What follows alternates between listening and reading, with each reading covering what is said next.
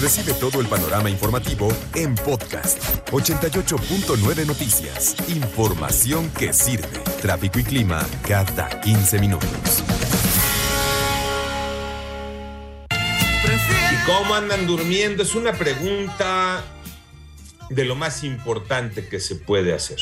Porque el dormir nos permite resetearnos, darnos esa reseteada para eh, empezar eh, el otro día, para darle, para agarrar fuerza, equilibrio, eh, salud física, mental, emocional.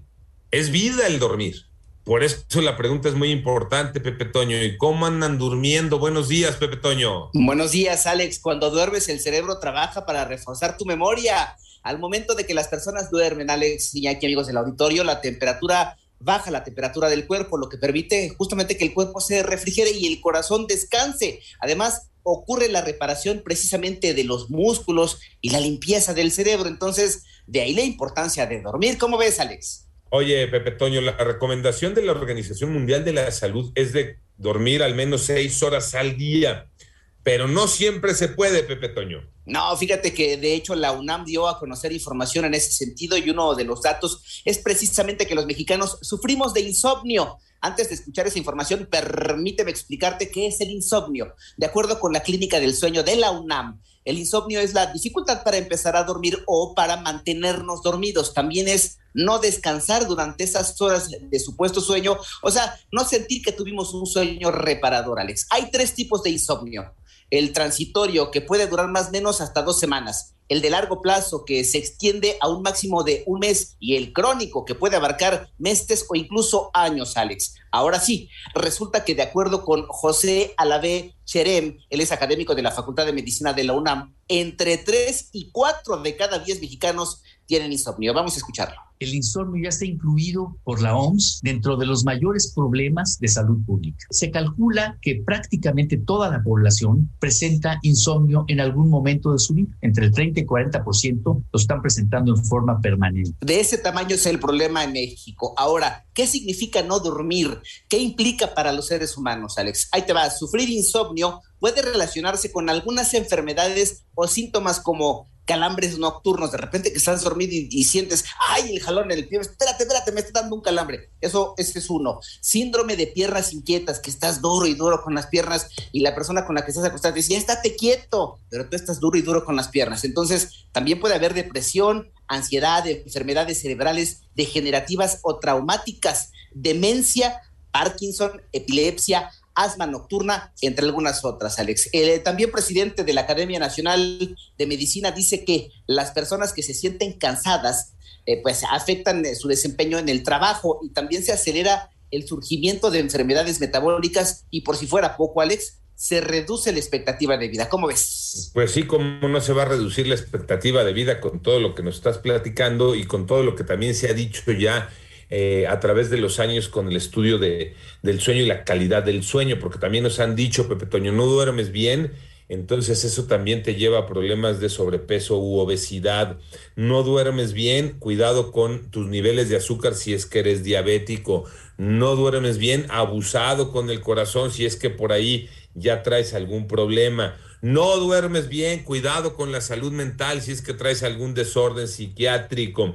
No duermes bien, cuidado con tu sistema inmunológico porque se debilita. Oiga, ¿cómo no se va a reducir la expectativa de vida, Pepe Toño? Y efectivamente, además de eso, resulta que el insomnio no es la enfermedad. Si tú tienes insomnio es porque hay alguna otra cosa detrás. Vamos a escuchar de nueva cuenta al especialista. El insomnio se trata de un síntoma y no de una enfermedad y se manifiesta por dificultad en el inicio, en el despertar temprano y hay un fraccionamiento o mala calidad del sueño. Hay algunos factores que inciden en que no podamos dormir bien, Alex. Por ejemplo, eh, que no podemos tener un colchón como debe de ser, la luz que nos puede afectar, se llaman eh, situaciones de mala higiene del sueño y factores ambientales también, por ejemplo, el uso de fármacos sedantes que los malocupas y también estimulantes e inclusive tomar alcohol, Alex. Oye, eh, además eh, las sociedades modernas cada vez durmiendo menos por muchos factores, Pepe Toño.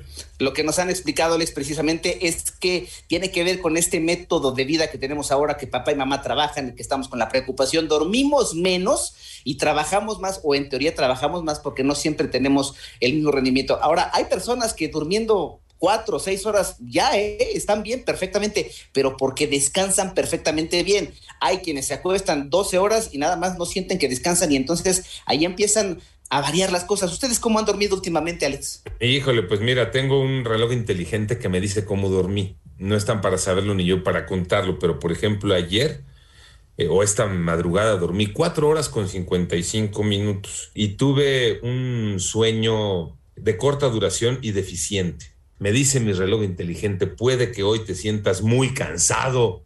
Y en eh, el análisis que me hace del sueño, tuve un sueño profundo nada más de 19 minutos. Un sueño ligero de 3 horas con 19 minutos.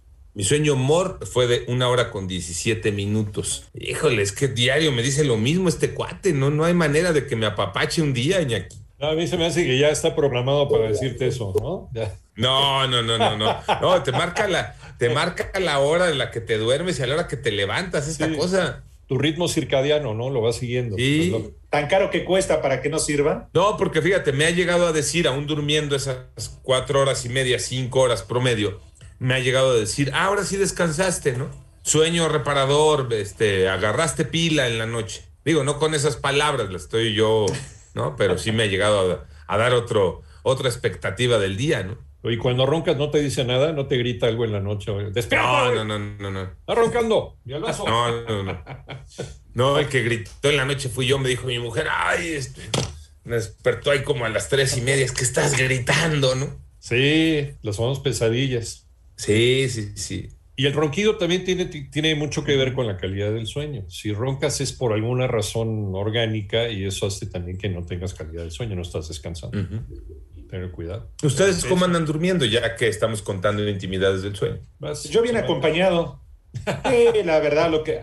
Ah, bueno, de, en cuanto a eso también. Sí, no, no. Se duerme cuando se puede. Mira, la verdad, yo trato de dormirme lo más temprano. No, no, no me duermo tan tarde como ustedes dos, pero no, el sueño no es reparador. ¿eh? Hay que checarse, hay que ir al doctor porque eh, no sé si te levantas más cansado de lo que te acostaste.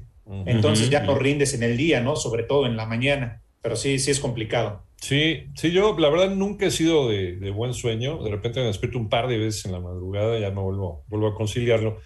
Pero ya he probado de todo. Finalmente también tengo, tengo un problema. ha sido de todo y sin medida. De todo y sin medidas. Entonces me pongo una, una tirita que te abre la fosa nasal y puedes respirar. Eso me ha ayudado mucho también a, a, dormir mejor. Bajar de peso también me ayudó mucho a dormir mejor. Ha mejorado también mi, mi, sueño por, por esos factores, ¿no? Más oxigenación y el bajar de peso también te ayuda mucho a, dormir mejor. Sí, ¿y tú qué broncas traes, Pepe Toño?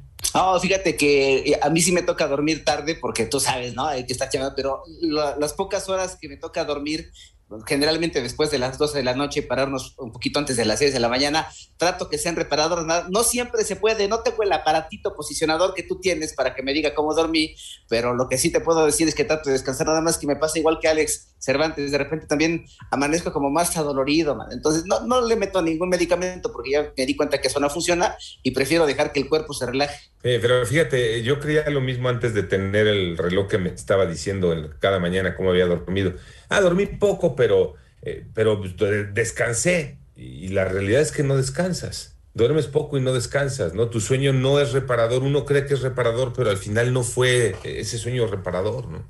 pues, el dato es demoledor. Cuando nos dices 30% de los mexicanos con insomnio, el dato es demoledor, Pepe Toño tres de cada cuatro mexicanos, a veces hasta cuatro de cada diez mexicanos, tienen insomnio en este momento y no pueden dormir, pero piensan que ese es el problema y no se dan cuenta, de acuerdo con lo que nos decía el doctor, que en realidad tienen otro problema, tienen probablemente otra enfermedad que les está generando el insomnio. Y fíjate que en la clínica del sueño me explicaron el otro día que esas siestecitas tal vez de 20 minutos, media hora en el día, a cómo te ayudan a cargar pila y en esos momentos es cuando descansas más, a veces, Alex. Sí, de acuerdo. Bien, bien. Ojalá y tuviéramos una mejor calidad, una mejor salud eh, eh, del sueño para tener una mejor calidad de vida. Pero bueno, la, también el ritmo y las complicaciones y las preocupaciones, pues a veces no te dejan.